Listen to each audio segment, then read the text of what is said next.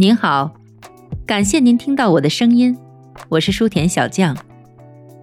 如果说音乐是心灵的避难所，那么书籍则是生命的强心剂。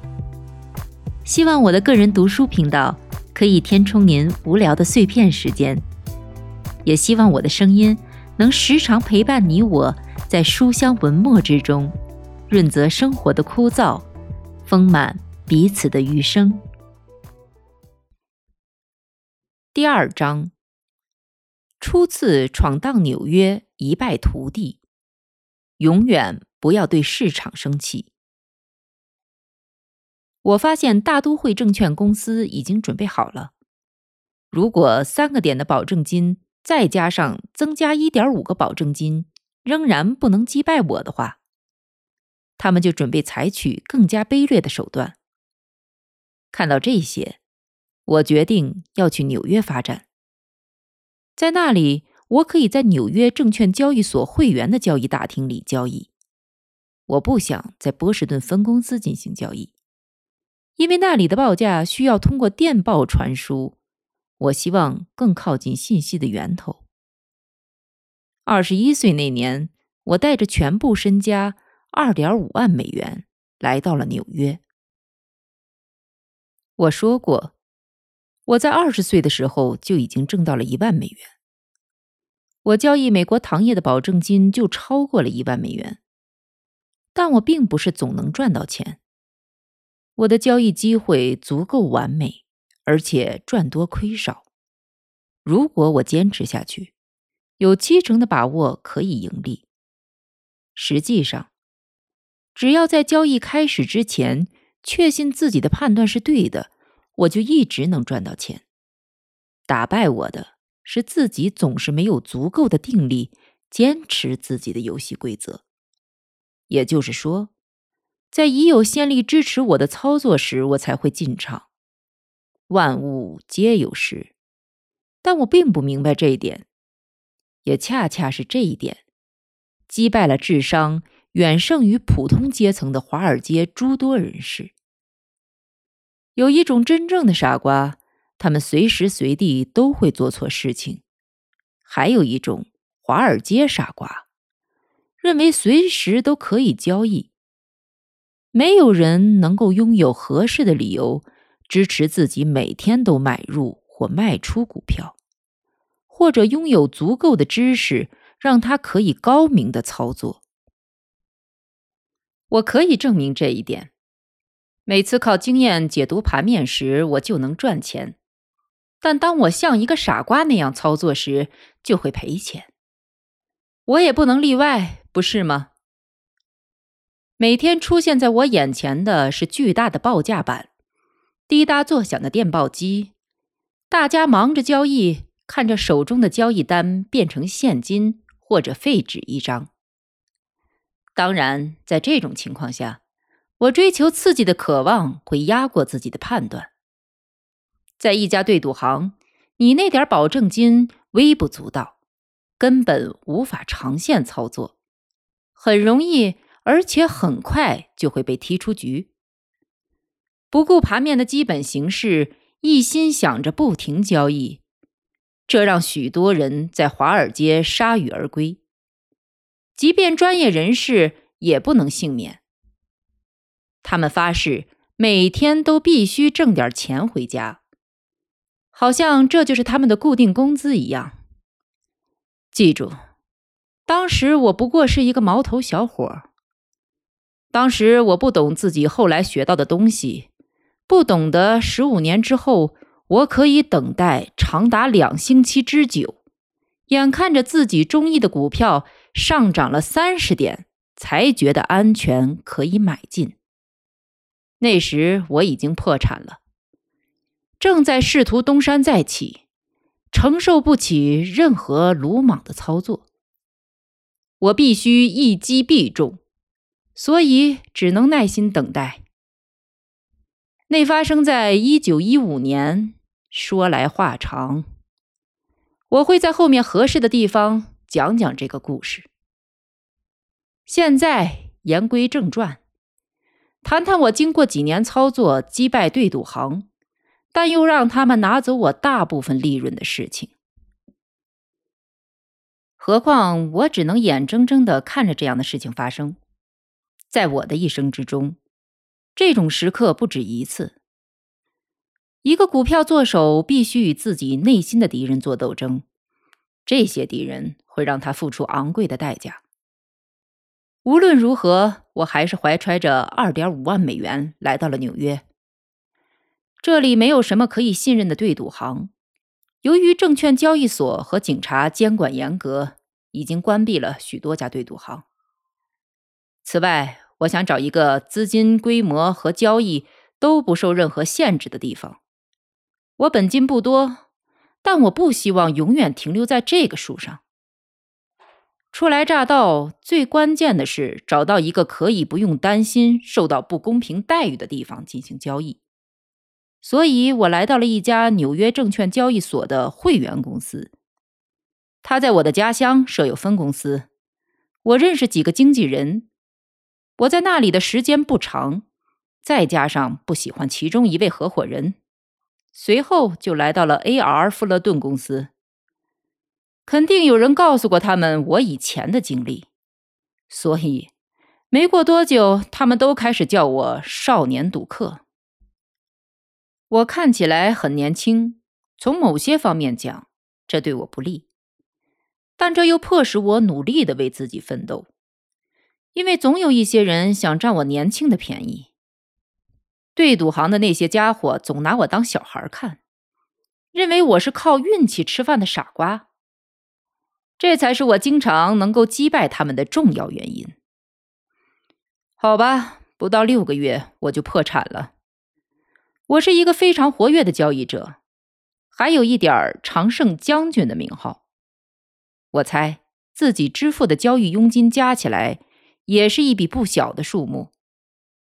我的账户里赚了不少钱，但当然最终全都赔掉了。虽然谨慎操作，但仍旧亏损。我可以告诉你原因。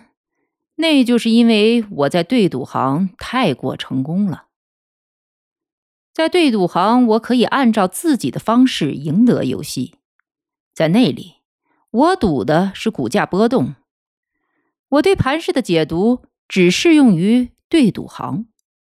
我买入时，股价就在报价板上，在我面前。我甚至在买之前，我已经确切的知道我要为自己股票支付的价格，而且我总是可以立刻卖出，可以成功的抢到小利，因为我的动作像闪电一样迅速，我可以在片刻之内跟进或者止损。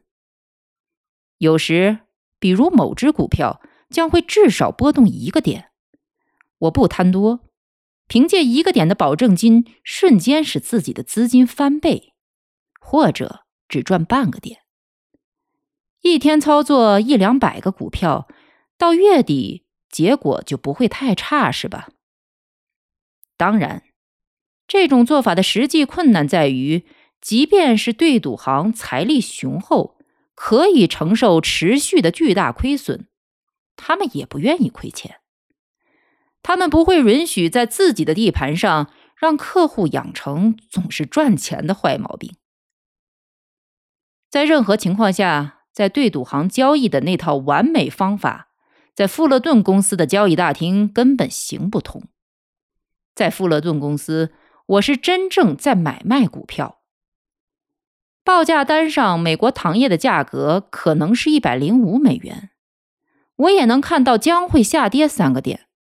但实际上，在报价机将一百零五美元价格打印到报价单上的那一瞬间，交易大厅的实际价格可能是一百零四或一百零三美元。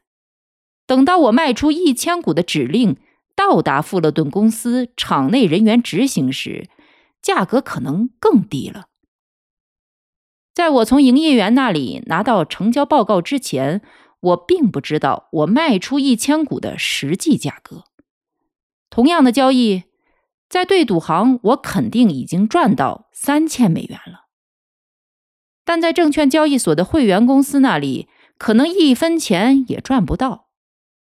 当然，我举的是一个极端的例子，但就我的交易方法而言，在富勒顿公司的交易大厅，报告单告诉我的总是过去的历史，而我并没有意识到这一点。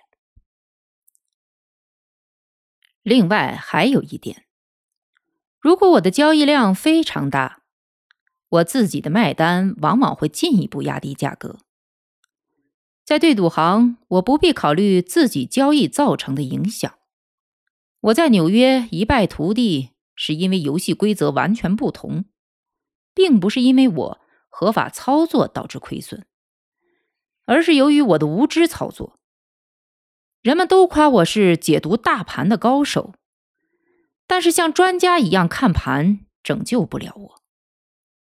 如果我身在交易大厅做一名场内交易员，那么操作的结果可能会好很多。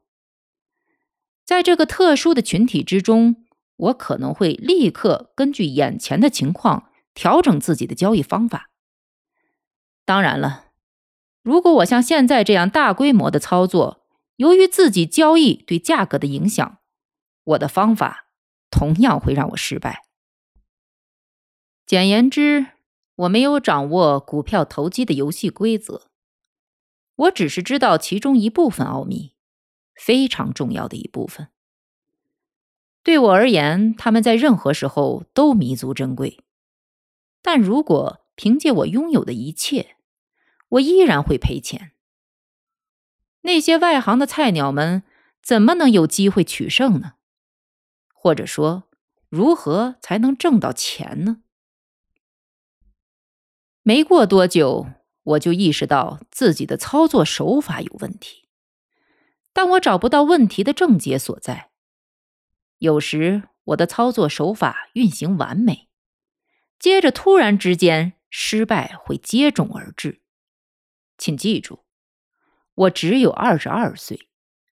我不是顽固不化，不愿意弄清楚自己究竟错在哪里，而是因为在那个年龄，没有人可以无所不知。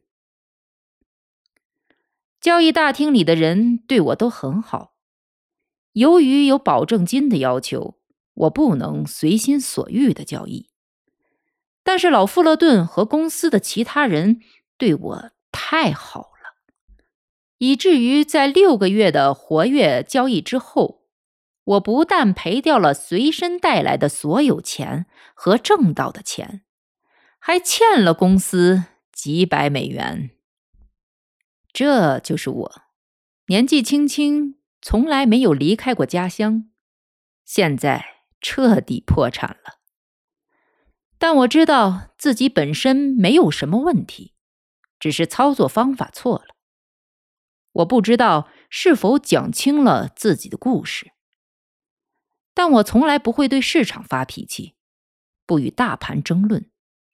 对市场发脾气，对你半点好处都没有。我非常着急，想重新交易，一分钟也不愿意多等。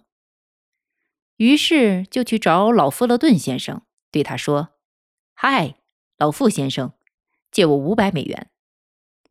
干什么用？”他说：“我需要点钱。干什么用？”他又问了一次。“当然做保证金了。”我说。“五百美元。”他皱着眉头说。你知道他们要求你的保证金保证在百分之十，那就意味着一千美元只能交易一百股。我给你一个信用额度，岂不是更好？不，我说，我不想要这里的信用额度。我已经欠了公司一些钱，我想让你借我五百美元，这样我可以在外面挣一些钱回来。你打算怎么做？老富勒顿先生问。我要去对赌行做交易。我告诉他，在这里交易吧。他说：“不。”我说：“在这个交易大厅，我无法确定自己可以成为游戏的赢家，但我确定自己可以从对赌行里挣到钱。我知道那里的游戏规则，我有一种感觉，我知道在这里自己某些地方出了错。他借给我了钱，我离开了交易大厅，在这里被他们称为“对赌行恐怖少年”的我。输了个精光。我不能回家乡去，因为那里的对赌行不做我的生意。纽约不在考虑范围之内，因为当时那里没有人做这种业务。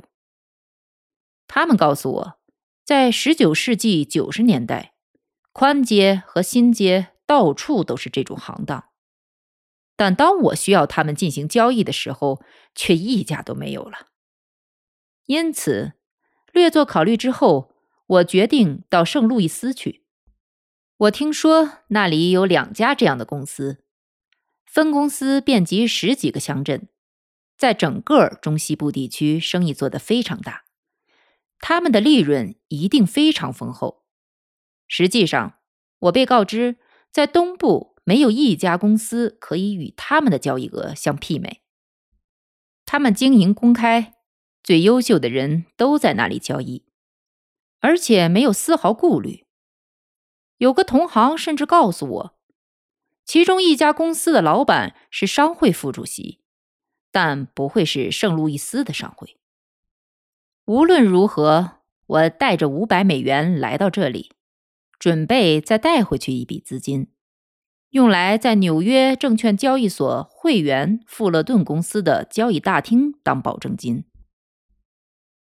我抵达圣路易斯后，住进了酒店，洗漱完毕，开始出去寻找对赌行。其中一家是 J.G. 多兰公司，另一家是 H.S. 泰勒公司。我知道我能够击败他们。我要绝对安全的去操作，谨慎而又保守。我担心的一件事是，有人可能会认出我。并且把我赶走，因为全国各地所有的对赌行都听说过少年赌客，他们像赌场一样，可以打听到所有专业人士的小道消息。多兰公司比泰勒公司近一些，所以我先去了那里。我希望他们在把我赶到其他地方之前，允许我做几天交易。我走进去。里面的地方非常大，至少有好几百人正盯着看报价板。我很高兴，因为在这一大群人里面，认出我来的概率非常小。我站着观看报价板，认真的浏览着，从中挑选了一只股票，准备开始我的操作。我环顾四周，看着窗口负责接单的营业员。你可以把钱递给他，拿到你的成交单。他正看着我，所以我走了过去，问他：“这里可以交易棉花和小麦吗？”“是的，小伙子。”他说。“我也可以买股票吗？”“只要你有钱，你就可以买。”他说。“哦，我有钱，没问题，没问题。”我说话的样子就像一个爱吹牛的男孩。你有钱，真的吗？他笑着说。我一百块钱可以买多少股票？我佯装生气的问。一百股，如果你有一百块钱的话。我有一百块，没错，我也有两百块钱。我告诉他。哦，天哪！他说：“你给我买二百股。”我爽快的说：“二百股，什么股票？”他现在严肃的问：“这是生意。”我又看了一眼报价板，好像想猜的准点的样子，告诉他：“二百股奥马哈。”好的，他说。他接过我的钱，数了数，然后开始写成交单。你名字？他问我。我回答：霍拉斯·肯特。他把成交单递给我，我走开了，坐在客户中间等着钱生钱。我出手果断，那天交易了好几次，第二天同样如此。两天内，我挣了两千八百美元。我希望他们能够让我做完这一星期。以我当前的速度，收获不会太差。然后我可以到其他对赌行。如果运气同样好的话，我就可以带着能够有所作为的资金回到纽约。第三天上午，当我来到窗口，装作一副害羞的模样，表示要买五百股 BRT 公司，那个营业员对我说：“嗨，肯特先生，我们老板想见见你。”我知道，游戏结束了。但我告诉他，他想见我做什么？我不知道。他在哪？在他的私人办公室，这边请。他指着一扇门，于是我走了进去。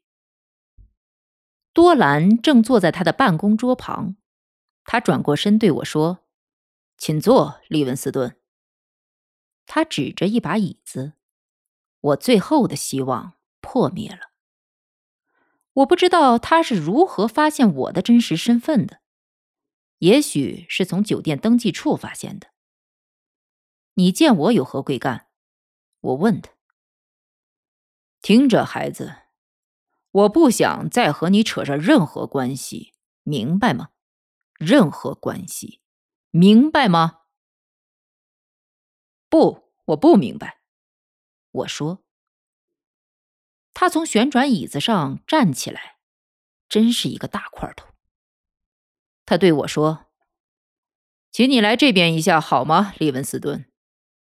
他走到门口，打开门，然后指着大厅里的顾客问我：“你看到他们了吗？”“看什么？”“看那些人，看看他们。”孩子有三百个人，三百个傻瓜。他们养活我和我的家人，看到了吧？三百个傻瓜，然后你跑了进来，两天赚的钱比我两周从这三百个人身上挣到的都多。生意可不是这么做的，孩子，我可不吃你这一套。我不会再和你有关系。已经赚到的钱，你请自便。但别想再从我这里赚走一分钱，这里不会再让你挣到钱的。为什么？我到此为止。前天我看到你进来，我就不喜欢你的样子。说实话，一点儿也不喜欢。我看出你是一个伪装的老手。我把那个家伙叫进来，问他你都做了什么事。他告诉我之后，我告诉他。我不喜欢那个家伙的样子，他就是个江湖骗子。那个家伙对我说：“江湖骗子，依我看，老板他叫霍拉斯·肯特，不过是个装作大人交易的毛头小子，他没问题。”就这样，我让他按照自己的意思办。那个家伙花掉了我两千八百美元。我不会恨你，但我保险柜的门。已经对你关闭了。听我说，我刚要开始说话，你听我说，利文斯顿。多兰说：“我听说过你所有的事，我靠收傻瓜们的赌金挣钱。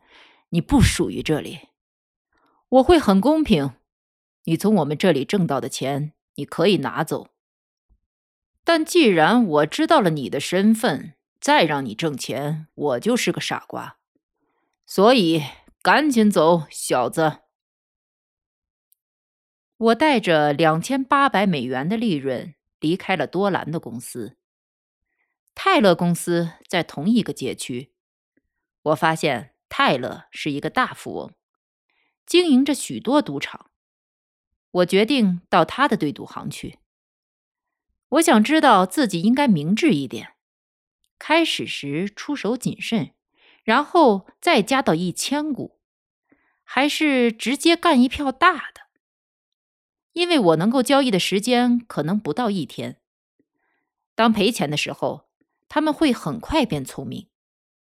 但我又确实想买一千股 BRT 公司的股票，我确定可以从这只股票上赚四或五个点。但如果引起他们怀疑，或者太多客户做多这只股票，他们可能根本不会让我交易。我想，或许开始时小额分散交易为好。泰勒公司的对赌行不像多兰公司那么大。但家具更加考究，而且明显客户的层次更高，这非常适合我。我决定直接买一千股 BRT 公司，所以我走到一个合适的窗口，对营业员说：“我想买一些 BRT 公司，有限制没有？”“没有限制。”营业员说，“只要有钱，你可以随便买，买一千五百股。”我说着，从口袋里拿出钱。与此同时，营业员开始填写交易单。这时，我看见一个红头发的男人一把把那个营业员从柜台上推开。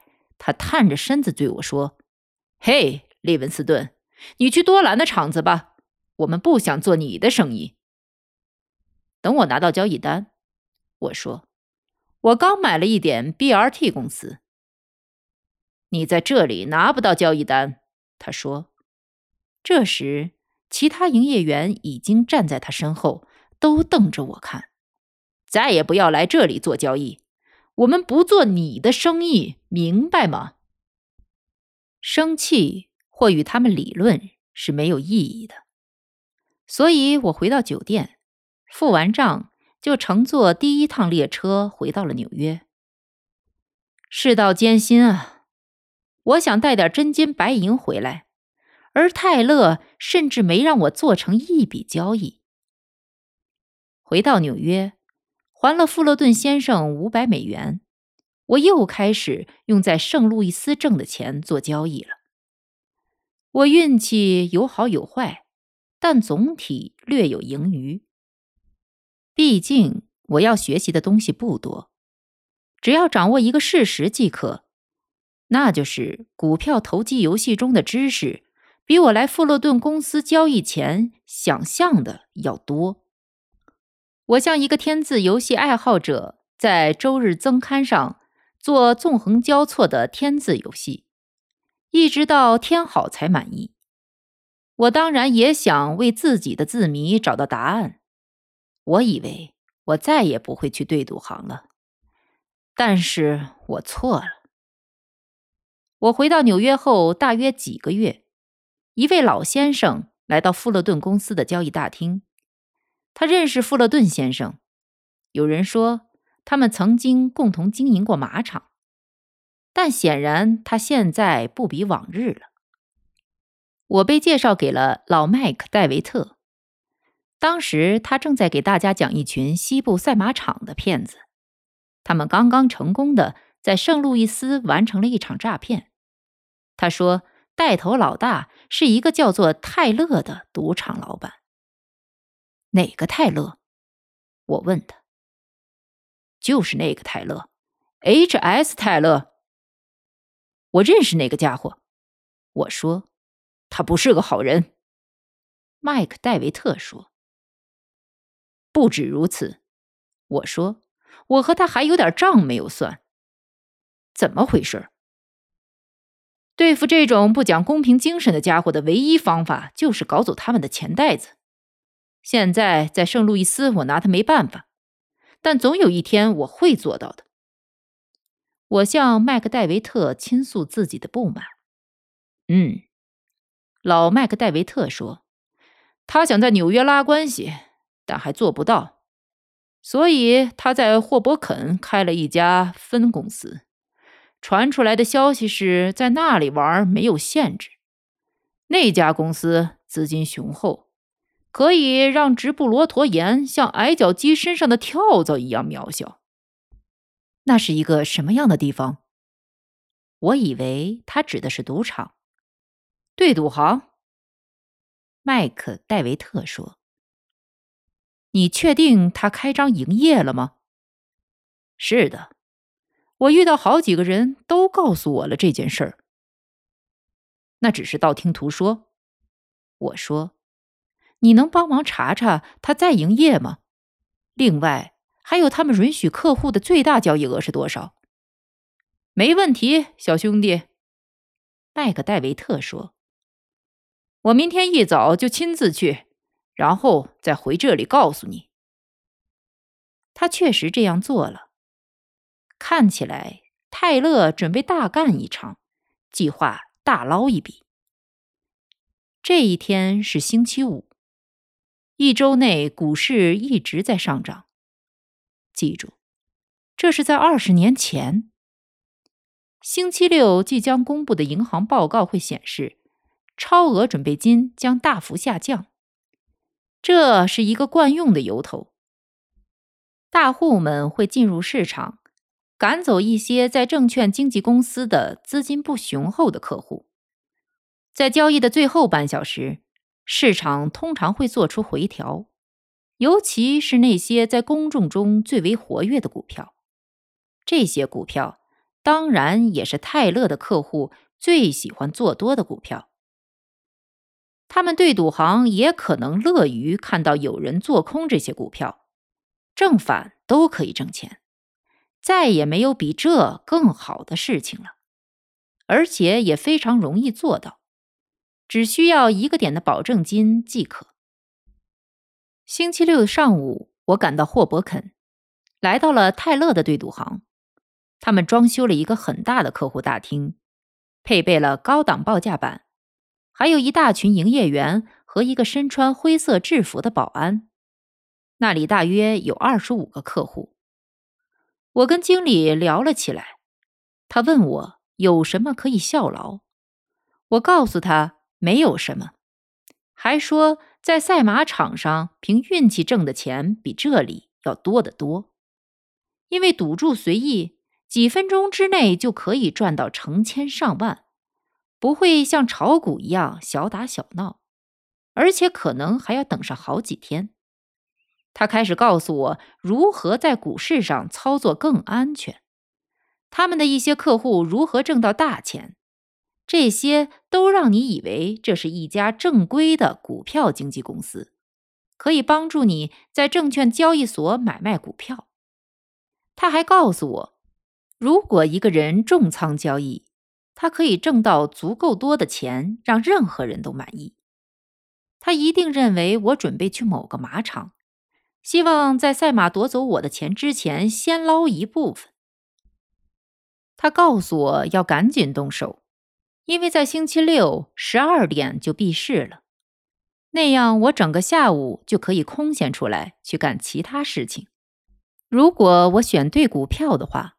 或许真的可以揣上一大笔钱去赌一场赛马。我表现出不相信他的样子，而他在不停的游说我。我一直盯着表看，到了十一点十五的时候，我对他说：“好吧。”我开始给他几个不同股票的购买指令，交给他两千美元现金，他高兴的收下了。他告诉我。他认为我会挣到一大笔钱，而且希望我可以经常光顾。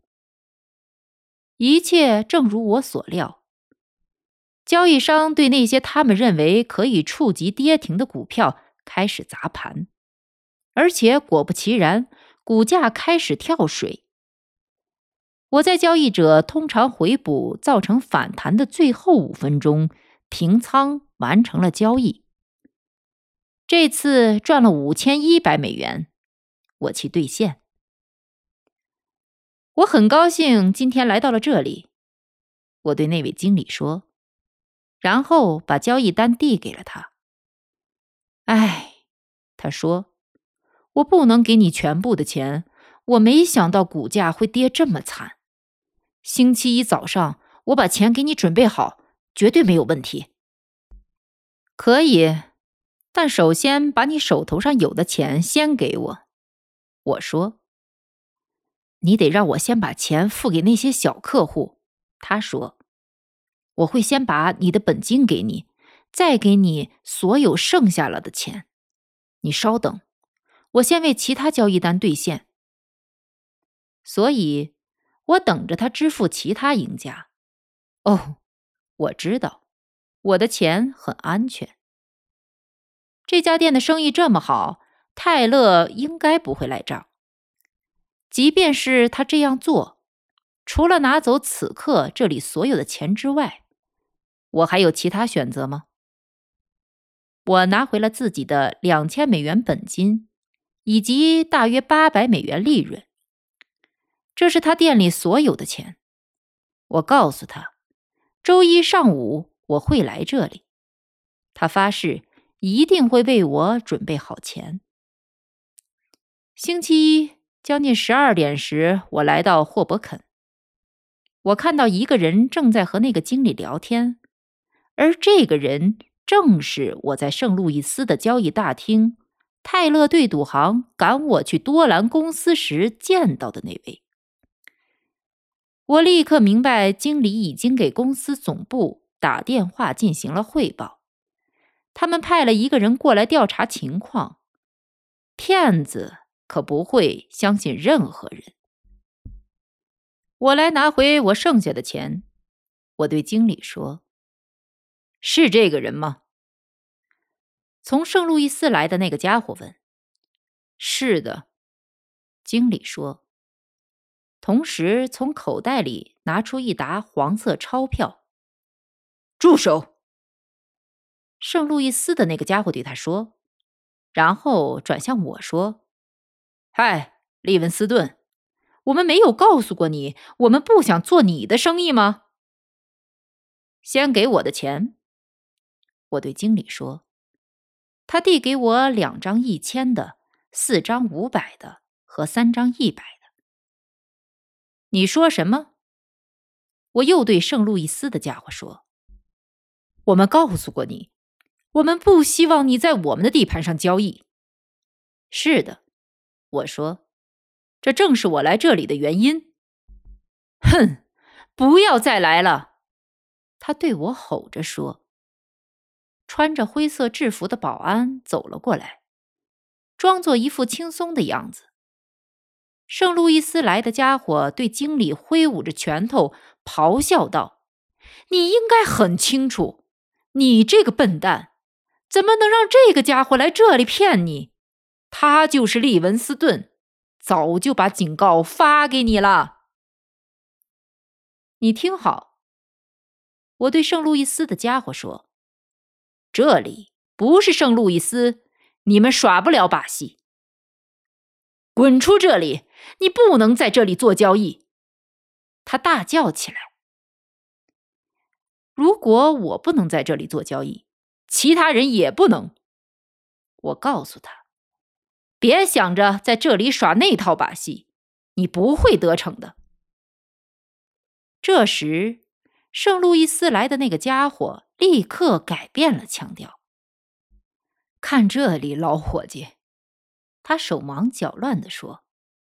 帮我们一个忙，讲点道理。你知道，我们承受不了每天都发生这样的事情。老头子要是听到谁干这样的事情，一定会暴跳如雷的。你发发善心吧，利文斯顿。我会手下留情的，我承诺。你讲讲道理好吗？发发慈悲，赶紧走吧。我们刚到这里。给我们一个机会，让我们好好开张营业，好吗？我下次来的时候，不希望再受到像这样被人要挟的待遇。我说，然后就离开了，留下他连珠炮似的训斥那位经理。我以牙还牙，用他们在圣路易斯对待我的手段，从他们身上挣到了一笔钱。我再跟他们过不去，或试图让他们关门停业，也没有什么意义。我回到富勒顿公司，告诉了麦克戴维特事情的经过，然后我告诉他，如果他愿意，我希望他到泰勒的店里先交易二十或三十股，让他们认识他。随后我看准时机再干一把大的。到时我会给他打电话，他再动手。我给麦克戴维特了一千美元，他来到了霍伯肯，按照我说的做了，他成了那里的一位常客。然后有一天，我看到股价即将崩盘，便悄悄地给麦克戴维特带话，于是他就按照最大限额卖出手头的股票。那天，在付清给麦克戴维特的提成以及支出的费用之外。我净赚了两千八百美元。我怀疑麦克戴维特自己个人也加了一些赌注。之后不到一个月，泰勒就把在霍伯肯的分公司关闭了。警察忙了起来。总之，无论如何，虽然我只交易了两次，却让这家公司入不敷出。我们进入了一个疯狂的牛市。市场无法出现足够的回调，哪怕是一个点的保证金都无法洗掉。当然，所有的客户都是多头，不断的加码，一直赚钱。在这种情况下，全国各地的对赌行接连倒闭。自此，游戏规则变了。相对于在信誉可靠的股票经纪公司投机。在旧式的对赌行交易有一些明显的优势，比如在保证金耗光之时，对你自动平仓就是一个最好的止损指令。你只会损失已经投入的钱，损失不会扩大，也不会存在指令执行不到位的风险等。在纽约，对赌行对待客户从来不会像我听说他们在西部那样大方，在这里。他们往往会将某些热门股票的利润限制在两个点。美国糖业和田纳西煤铁公司就是这种股票。即使他们在十分钟之内波动了十个点，你一张交易单也只能挣到两个点。在他们看来，如果不这样操作，客户的赢面太大了。客户可能只亏损一美元就可以挣到十美元。当时，所有的对赌行，包括最大的那些公司，经常会拒绝接受某些股票的交易指令。在一九零零年大选日的前一天，麦金莱竞选总统取胜已成定局，全国没有一家对赌行允许客户买入股票。麦金莱胜选的赌注赔率是三赔一，周一买入股票的话。你就可以挣三到六个点，甚至更多。你也可以赌布莱恩赢，买入股票也能挣到钱。但那一天，对赌行拒绝接单。如果不是他们拒绝接受我的生意，我永远不会停止和他们交易。那么，我也就永远学不到，与在对赌行赌几个点的波动相比。股票投机游戏的内容更多。